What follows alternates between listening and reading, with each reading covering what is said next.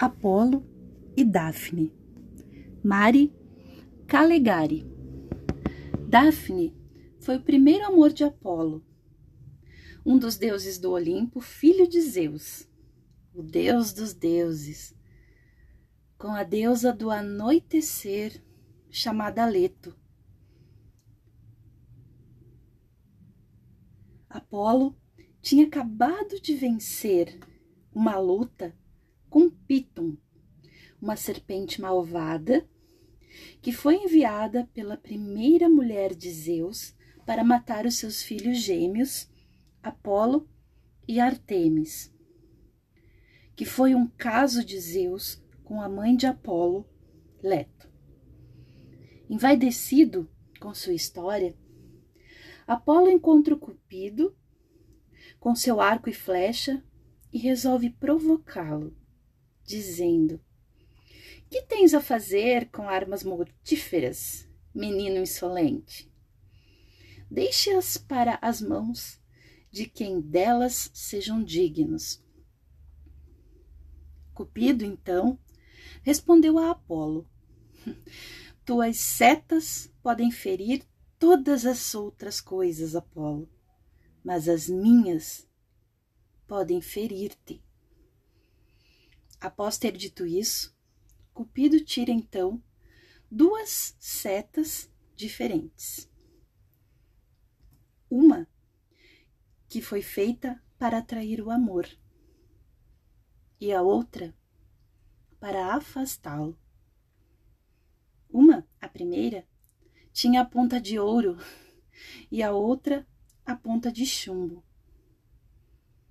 O danado do Cupido lançou a seta de chumbo em direção da ninfa Daphne, filha do rio Deus, Peneu, e a outra seta de ouro lançou diretamente no coração de Apolo.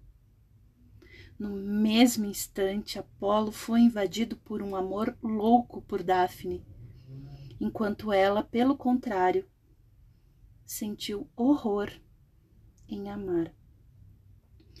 Daphne adora correr pelos bosques e, embora o desejo do seu pai fosse que se casasse e lhe desse genro e netos, Daphne viu o casamento como se fosse um crime e implorou ao pai: Faze com que eu não me case jamais.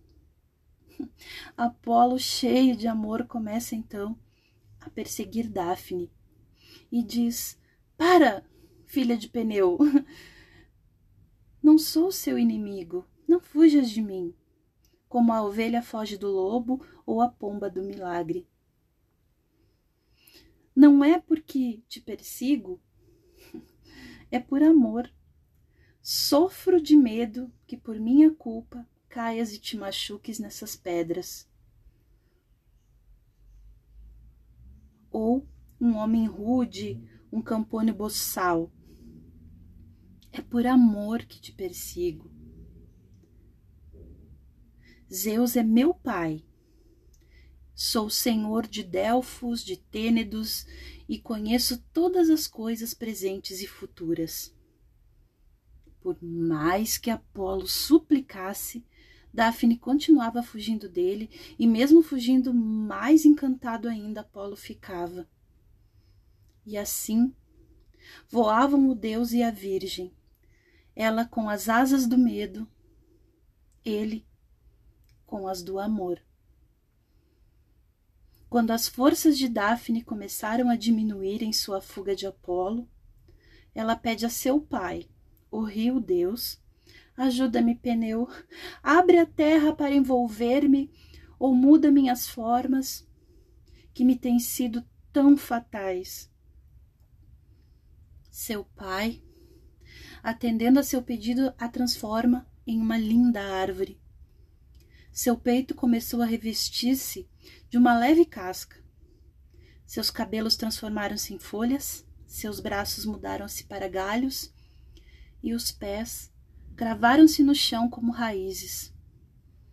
Seu rosto tornou-se o cimo do arbusto, nada conservando do que fora, a não ser a beleza.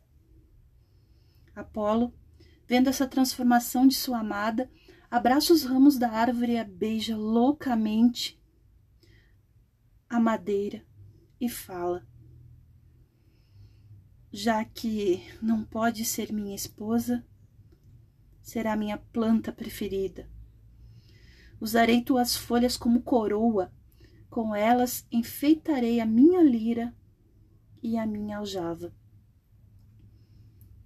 E quando os grandes conquistadores romanos caminharem para o Capitólio à frente dos cortejos triunfais, serás usada como coroa para suas frontes.